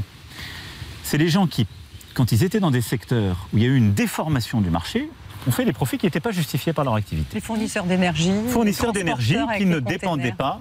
Donc, on va regarder chacune de ces situations. La France a un cas particulier, mais nous, on l'a déjà fait, ça, avec EDF.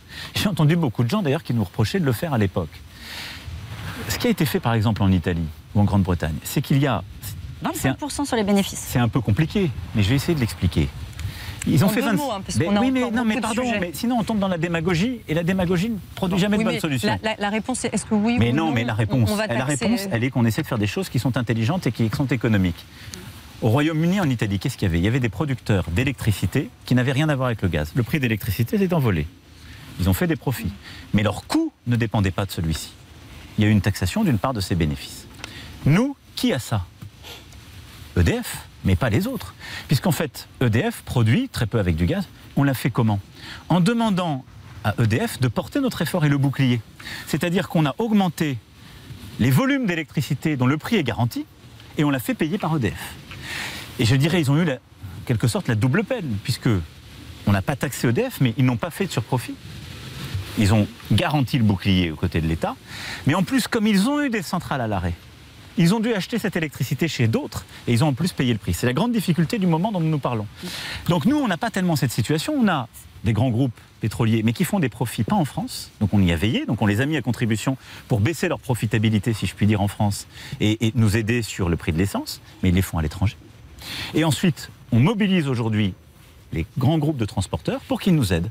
Donc de manière très claire, nos grands transporteurs de fret, on va les mettre autour de la table, on a déjà commencé, pour nous aider à baisser les prix et même à réparer une partie des hausses sur des matières premières et d'alimentation pour euh, nos consommateurs et en particulier pour nos outre-mer. Puisque nous parlons du travail, une petite parenthèse. Donc oui, il y aura Oui. une contribution, mais elle ne sera ça- pas dans la démagogie et elle sera ciblée en regardant les entreprises, les bénéfices indus qui ont été faits et comment euh, les mettre à contribution de manière Je intelligente. le disais, puisque nous parlons du travail, une parenthèse sur ce qu'il convient désormais d'appeler l'affaire Uber Files. Vous êtes mis en cause pour avoir facilité euh, l'implantation de l'entreprise en France contre l'avis du gouvernement. Alors vous assumez. Vous dites même que vous le referiez. Oui. Monsieur le Président, vous le referiez après avoir vu ce qu'était le modèle social Uber Alors, euh, totalement. Je vais vous dire pourquoi. D'abord, euh, quand j'ai été ministre, donc quand on est ministre, on ne fait pas les choses contre l'avis du gouvernement. Ça, ça n'existe pas. Ils étaient au courant. Mais vous rigolez ou quoi? C'est-à-dire que quand vous êtes ministre, les textes que vous portez, ils sont soumis à des, à des. Il y a eu des batailles difficiles. Je défendais totalement, en effet, cette ouverture du marché. Et je la redéfendrai demain. Quelle était la situation? Vous aviez des grands groupes. Je le dis parce que on a souvent opposé les taxis aux Oui. conducteurs de, de Uber ou, ou d'autres de- des, VTC. Les, les taxis ont une vie difficile. Ce sont des femmes et des hommes qui comptent pas leurs heures, qui travaillent très dur. C'est pas eux qui faisaient du gras. C'est les grandes entreprises qui avaient fermé le marché. Mais on avait des besoins de transport et on avait des besoins de création d'emplois. Et donc je me félicite. J'ai pas du tout aidé Uber spécifiquement. Vous J'ai n'avez aidé pas favorisé plus qu'un autre groupe. Vous aidé- n'avez pas été sous influence de ces Non, lobbyistes. C'est ça les questions que Moi, pose cette je, enquête. Je n'ai hein. pas un tempérament à être sous influence. Ça, non. Et d'ailleurs, il n'y a aucun élément qui ne l'a montré dans ces prétendues enquêtes. Aucun élément. L'enquête euh, met sur la table des, Mais elle des met sur la table le fait que je. Mais j'ai vu énormément d'entreprises, mais j'ai vu les entreprises françaises qui euh, ouvraient ce marché. Comme j'ai vu les entreprises qui ont permis d'ouvrir l'écart, qui sont encore là, comme d'ailleurs ces VTC, et qui ont créé depuis des milliers d'emplois et permettent à des gens de se déplacer. Mais qu'est-ce qui s'est passé On a ouvert le marché. Mais il y a eu aussi des parlementaires qui ont fait un travail remarquable. Remarquable, M. Grand-Guillaume, M. Thévenoud et d'autres. On a ouvert le marché de manière équilibrée. Et donc on a fait en Un sorte que... certain type d'emploi. Alors, je vais y venir parce que c'est très important. Les gens qui étaient pour fermer le marché, qui disaient faut rien bouger, ils étaient pour que des jeunes à qui on refusait tous les emplois n'en aient pas. Il y a des milliers de jeunes venant de quartiers difficiles à qui on ne donnait même pas de réponse à leur CV qui ont été embauchés par les VTC. Grâce à ça, ils ont trouvé leur première activité professionnelle, leur première paye. Ils peuvent nourrir leur famille. Je vais vous dire que je regrette? Jamais. Et oui, je le referai demain. Et on a ouvert ainsi des milliers d'emplois et de solutions. Ensuite, qu'est-ce qu'on a fait? On a régulé.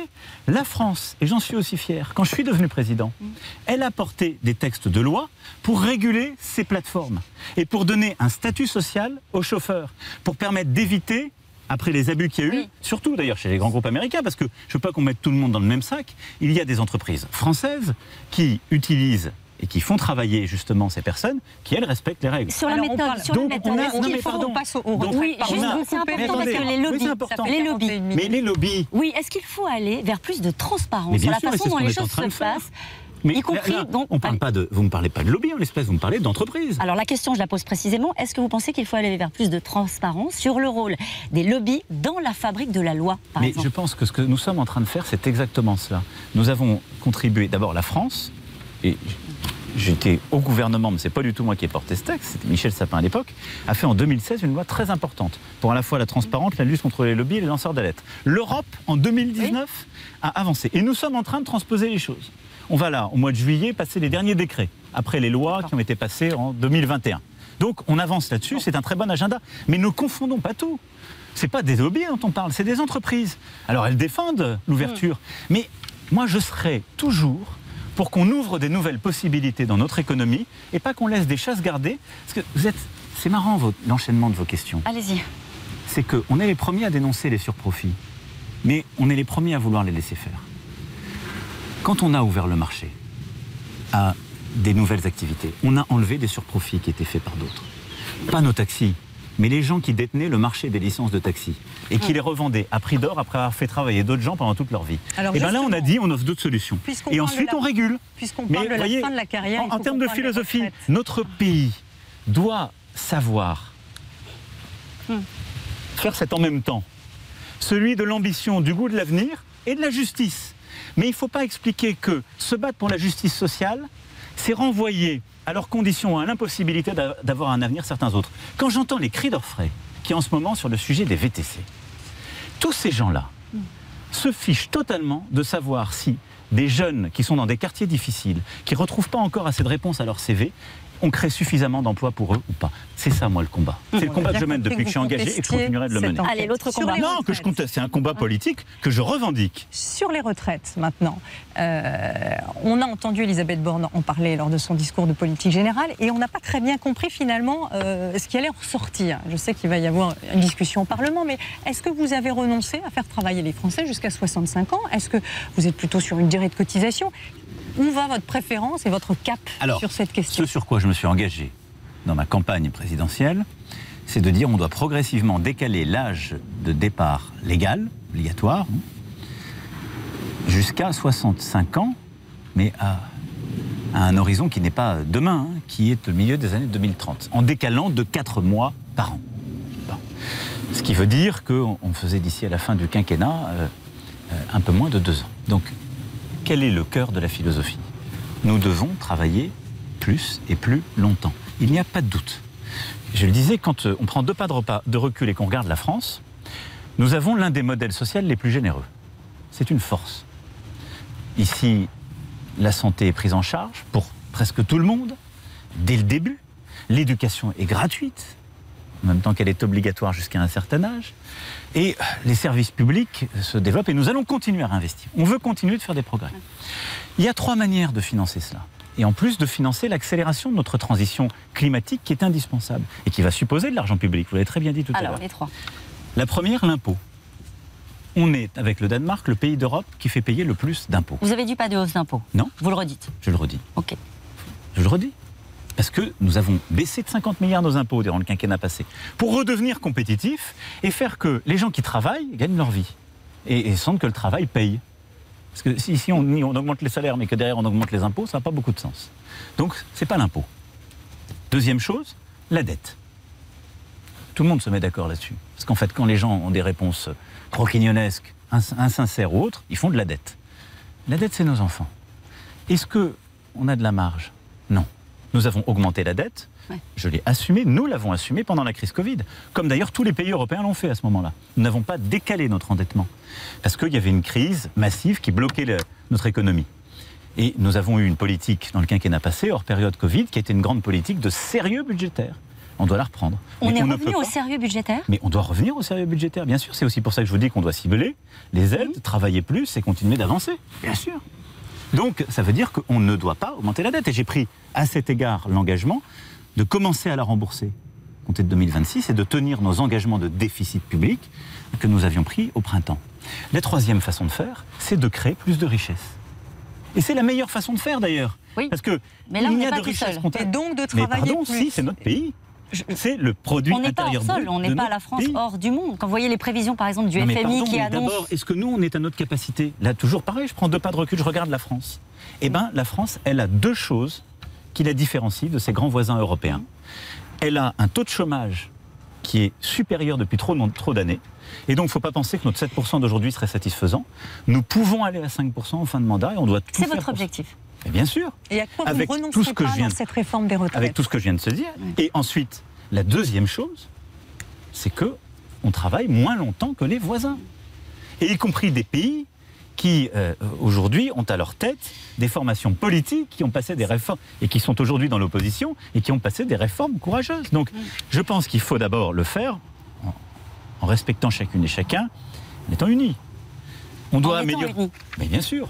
Alors, il y aura peut-être des désaccords. Moi, Les, ma partenaires sociaux, certains partenaires sociaux disent les retraites à la rentrée, c'est le chaos. La discussion doit commencer à la rentrée. J'ai vu tous les partenaires sociaux, ça vous a pas échappé ces dernières semaines. Ils ne voulaient pas qu'on passe la réforme cet été. Bon, je dis, on commencera.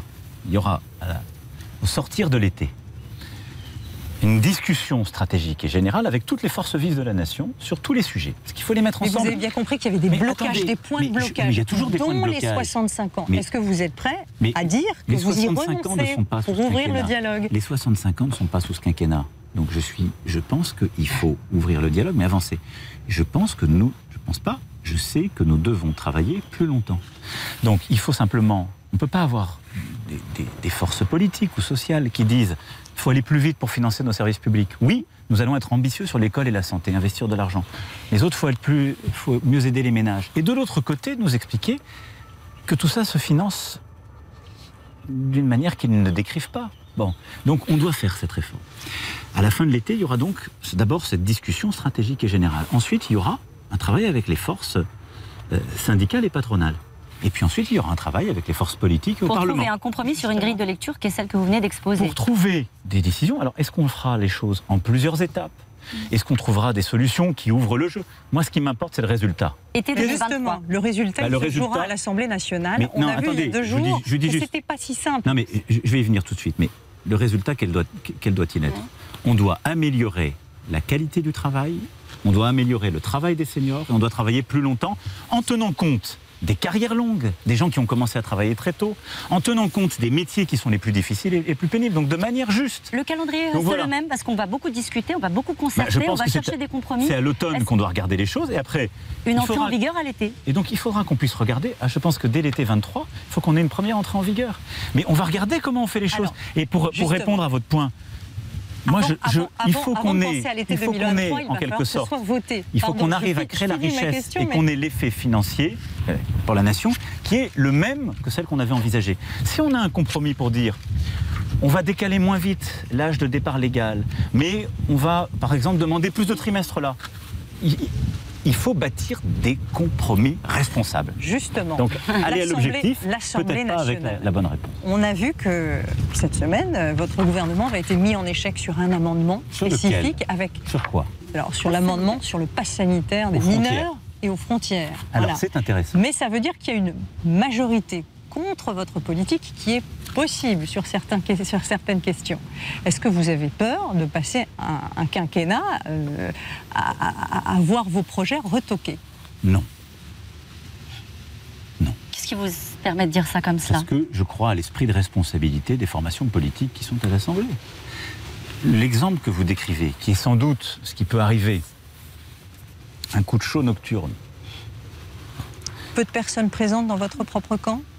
Je ne suis pas là pour... euh, La majorité fait un travail remarquable et nos, députés euh, sont là, mais nos deux chambres font un travail remarquable. Nos députés comme nos sénateurs euh, sont, quelle que soit leur sensibilité politique, des femmes et des hommes engagés au service de la nation et, et- et jouent un rôle essentiel. Mais qu'est-ce qui s'est passé l'autre soir? Vous avez donc des députés de la France insoumise avec des députés du Rassemblement national et des députés les républicains qui ont voté ensemble. Je ne crois pas que les députés les républicains se soient engagés devant leurs électeurs à voter avec la France insoumise et le Rassemblement national pour empêcher qu'on mette en place un pass aux frontières. Donc c'est eux que vous appelez à la responsabilité. Mais non, Ce mais sont je les pense que- républicains. C'est un symbole, c'est un Mais message qui vous a été envoyé D'abord, je dis, il n'y a de majorité contre le gouvernement qu'avec cet attelage baroque. Baroque de femmes et d'hommes qui se combattent complètement et disent nous sommes Qui ne incompatibles. peut pas être adapté à une question aussi sérieuse que les retraites, et c'est ce que vous voulez dire Et la deuxième ne chose, c'est que pas. je pense qu'ils auront du mal à expliquer devant leurs électeurs ce qu'ils ont fait l'autre soir. Je crois d'ailleurs dans la sagesse de ces mêmes parlementaires pour les textes qui viennent et dans la sagesse des sénateurs qui, avec le gouvernement, sauront rétablir un texte qui nous permettra d'aller au bout. Donc oui, je pense qu'il y aura euh, une responsabilité collective qui prévaudra. Et au fond, c'est une Mais comment, bonne chose. vous pouvez être que- si sûr de ça? Les Français ont voté effectivement Mais pour oui. la présidentielle et ensuite pour les législatives. Je reprends la formulation de la question d'Anne-Claire. Est-ce qu'on est parti pour 5 ans d'immobilisme? Mais pas du tout. D'abord, vous avez, je suis- Mais vous De avez demi-mesure. vous m'avez pas entendu depuis tout à l'heure. Si, si, vous Bon. avez beaucoup de volonté, mais volonté. Mais non, mais attendez. Les choses ont un peu changé les quand Français. même. Avec si, les avaient, si les choses avaient changé à un point qui me rend impossible l'action, je n'aurais pas pu confirmer la première ministre Elisabeth Borne. Donc il faut quand même remettre la mairie au milieu du village, comme on dirait en bon laïc. Mais dans un compromis, il y a forcément Mais, un- mais tout le monde doit bouger. un- une partie Mais du chemin les qui est Françaises et les Français le monde. Sur m'ont fait partie du chemin confiance. vous acceptez de faire des Les- efforts mais je ne vais pas d'abord faire le travail du gouvernement et le décliner ici, ça dépend de chaque réforme. Mais les Françaises et les Français m'ont accordé leur confiance au premier tour de la présidentielle, en mettant mon projet en tête largement, et en votant plus nombreux qu'ils ne l'avaient fait pour moi il y a cinq ans. Ils m'ont accordé ensuite leur confiance au deuxième tour. Et ils ont accordé aux députés de la, major- de la majorité leur confiance par une majorité relative. Qu'est-ce qu'ils ont envoyé comme message? Nous sommes un grand peuple politique, vous savez. Ils nous ont dit bien que vous avanciez, on croit dans votre projet, certains évidemment non, mais on veut que vous travailliez ensemble. On veut que vous sachiez bâtir des compromis. C'est pas un gros mot. Ça veut dire qu'on veut que vous travailliez en écoutant plus les oppositions, en enrichissant la loi. Et donc, la responsabilité du gouvernement, de la majorité parlementaire, de toutes les forces d'opposition, c'est de savoir trouver, dans la cohérence des projets de chacun, des compromis. Sinon quoi Mais moi, je crois à l'intelligence collective. Oui. Et moi, je crois, les prochaines semaines et les prochains mois vont nous le dire. Vous, Vous, allez vous voir avez des outils à votre disposition. va pouvoir avancer. Mais d'abord, je- Le 49.3, la dissolution. mais d'abord, nous sommes dans ce qui s'appelle les constitutionnalistes. Les constitutionnalistes appellent un parlementarisme rationalisé. Et donc oui, général de Gaulle a bâti une constitution, puis elle a été modifiée par euh, plusieurs de mes prédécesseurs, qui donne la possibilité au gouvernement de ne pas être bloqué sur des textes importants. S'il y a blocage, du coup, Mais non, mais je vais pas. Moi, vous savez, on peut pas dire on fait confiance à la responsabilité, l'esprit euh, collectif et, et commencer à dire, on- à, à donner le sentiment qu'on menacerait. Moi, je veux que le pays avance. Donc, je vais vous dire les choses de manière simple. Je suis pour l'esprit de responsabilité et des compromis ambitieux où chacun devra bouger. Mais on doit trouver, on doit faire avancer le pays. Et on doit le faire avancer, c'est ça qui m'importe le plus. Pour faire quoi? Premièrement, rendre la France plus indépendante. La crise Covid, comme la guerre nous l'ont rappelé. Deuxièmement, gagner la bataille pour le climat. Faire de notre nation une grande nation écologique. Troisièmement, pour l'égalité des chances. ça c'est votre cap. C'est-à-dire pour l'école, la santé, l'emploi. Ça, c'est votre mon cap pour 5 ans. c'est le cap. Et donc, je ferai tout pour que les compromis intelligents soient trouvés le long de ce cap pour que nous sortions une nation plus forte et plus juste. C'est ça la réponse de la France dans ce, dans ce moment que nous vivons. Monsieur le Président, qu'est-ce que ça change Et ensuite, peut-être qu'à certains moments aussi, euh, la Constitution me le permet. J'irai devant les Français. Je leur soumettrai des projets. J'irai appeler euh, euh, à leur choix. Je pense que c'est important. Et il faut qu'on utilise tous les instruments pour que notre démocratie soit une démocratie vivante. Elle sera vivante à l'Assemblée comme au Sénat, par plus de compromis et de respect mutuel. Elle sera vivante avec les élus locaux. Je veux travailler plus vite et plus fort avec nos maires, nos élus, mais aussi nos partenaires sociaux dans ce conseil de la refondation que je mettrai en place. Elle sera vivante par des conventions citoyennes et par des référendums. Vous venez de définir votre cap de manière euh, euh, très claire. Qu'est-ce que ça change de savoir que, euh, au fond, vous ne devez pas penser à votre réélection? Qu'est-ce que ça change dans votre manière de conduire les affaires publiques? Ça me pousse à être encore plus exigeant avec moi-même. C'est-à-dire à penser à, évidemment, euh, la nation et la trace qu'on laisse dans l'histoire, et le, Vous voulez qu'on retienne quoi et le pays avant tout. N'écris pas l'histoire avant de la faire. N'écris pas l'histoire avant de la faire. Mais ça me donne une, encore plus de responsabilité. Vous savez, je la sens depuis le premier jour. Et j'étais, il y a quelques instants, euh, sur les Champs-Élysées, à, à regarder avec beaucoup de fierté et d'émotion nos militaires défiler. Voilà. Président et chef des armées, ça donne une responsabilité insigne. Et de, à la fois, conduire nos armées comme le, le cours de la vie de la nation, avec euh, la part de responsabilité qui est la mienne et le, le respect de toutes les, les institutions, de tous les pouvoirs, la bonne organisation de ceci. C'est un, un insigne honneur que les Françaises et les Français m'ont fait à deux reprises. Mais vous gardez donc, votre combativité je pose la question. Certains, vous avez lu la presse, en sont inquiétés. On se disait peut-être y avait-il du flottement? Ça me touche qu'on s'inquiète pour moi. Parfois, Reprendre- ceux qui écrivent ça ne s'inquiétaient pas. Pour reprendre Mais un terme qui a été beaucoup vous utilisé, si vous n'êtes plus Jupiter, vous êtes devenu qui alors après, J'ai jamais revendiqué. J'ai jamais revendiqué cette comparaison mythologique. Euh, donc, euh, je- mais je le disais, si certains avaient voulu me voir comme tel, c'est plus vulcain, c'est-à-dire à la forge. Non, je suis engagé au service du pays. Vous savez, je sais qu'il y a beaucoup de doutes. La vie est dure pour beaucoup de nos compatriotes qui sont sortis d'une crise très longue de plus de deux ans, euh, avec encore la pression. Nos soignants vivent encore une période très dure. Il y a de l'anxiété dans notre Il y a une jeunesse. inquiétude Il y a une pour la inquiétude. rentrée. Mais je veux le dire ici avec beaucoup de force, dans ce, dans ce jour qui est un jour d'unité nationale. Nous sommes un pays fort et nous allons y arriver. Regardez tout ce qu'on a relevé. Nous allons y arriver. Parce que nous sommes une grande puissance d'équilibre dans le concert des nations? Parce qu'on a beaucoup de force que nos aînés ont su, ont su bâtir?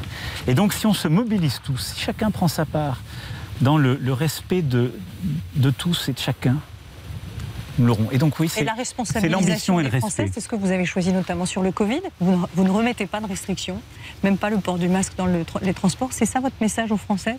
Vous êtes maintenant responsable. Mais je pense que l'épidémie, je suis toujours prudent, mais apparemment le, le pic est en train d'être passé sur cette septième vague. Et donc je pense qu'on a bien fait. Pourquoi? Mais parce qu'on a bien fait collectivement, parce que tant et tant de nos Français se sont fait vacciner et ont fait le rappel. Et parce que nos soignants se sont mobilisés et qu'on résiste mieux. Donc euh, je pense que chacun maintenant sait, les gens sont habitués. Donc oui, euh, c'est responsabilisation, responsabilité, soutien à nos équipes de santé, nos soignants, avec les mesures qui ont été prises par la Première ministre et le ministre de la Santé pour cet été. Et puis euh, aussi, on prépare la rentrée. On a appris tous de l'expérience, donc on la prépare, on la préparée dès maintenant. La rentrée scolaire est bien prête, la rentrée euh, de, l'ensemble de nos services euh, publics avec les familles.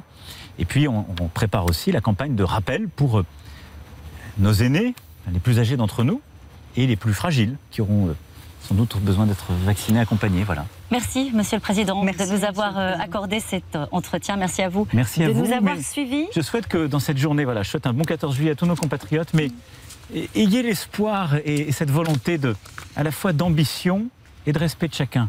C'est ça qui nous unit, qui nous rend plus forts. Nous allons y arriver. Merci, Président. beaucoup. Merci beaucoup. Nous allons y arriver. La vie est dure pour beaucoup de nos compatriotes, mais nous sommes un pays fort. Nous allons euh, y arriver. Euh, Voilà les, derniers mots de cette interview d'Emmanuel euh, Macron. Une interview qui a duré une petite heure. On nous annonçait 45 minutes. Ça a pris un peu de retard. Une heure au final. William Galibert Bénédicte Tassard sont autour de moi pour débriefer tout ça. William, qu'est-ce que vous en retenez d'un mot, une première impression? Euh, un président qui euh, dit les choses assez franchement aux Français sur les, les mois et les semaines qui les attendent. Euh, D'abord euh, sur le plan international, il le dit, oui, ça va être, euh, ça va être compliqué. L'été et l'automne seront très durs. hein, seront très durs et avec les conséquences que ça a pour nous. Et, puis, et, et parmi ces conséquences, bah oui, euh, il va falloir faire des efforts. C'est le retour de la chasse au gaspille euh, qu'on avait connue euh, à la fin des années 70. On a compris qu'on allait devoir un petit peu éteindre les lumières, euh, peut-être rouler moins vite, euh, faire des faire des efforts, que tout ça allait peser sur nous. Et, et ça, il l'a dit assez franchement aux Français. Sobriété énergétique, il l'a euh, répété à plusieurs reprises, Martial You, euh, promettant d'ailleurs un, un plan euh, dès cet été. hein. Oui, alors, mais ce qui, euh, moi, je trouvais le plus intéressant dans ce qu'il dit, c'est qu'en gros, il nous apprend qu'on va faire une réforme de l'assurance chômage encore plus dure que celle qui vient de passer si difficilement avec euh, l'intégralité des syndicats contre elle, qui est une réforme borne au passage. Euh, on va la faire dès la fin de cet été, voilà ce qu'il nous dit avant donc même d'aborder la question des retraites. Sur Donc laquelle il c'est bouge pas du tout. Voilà. Bah, si, il dit.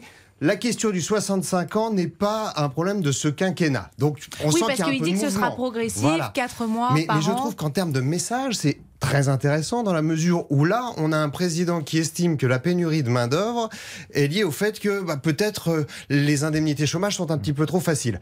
Euh, bon, donc, et, et- et vous avez quand même là des syndicats qui ont deux lignes rouges, et particulièrement la CFDT, à savoir on touche pas aux allocations chômage, on était déjà contre la réforme, et on touche pas aux 65 ans, enfin on va pas jusqu'à 65 ans sur les retraites.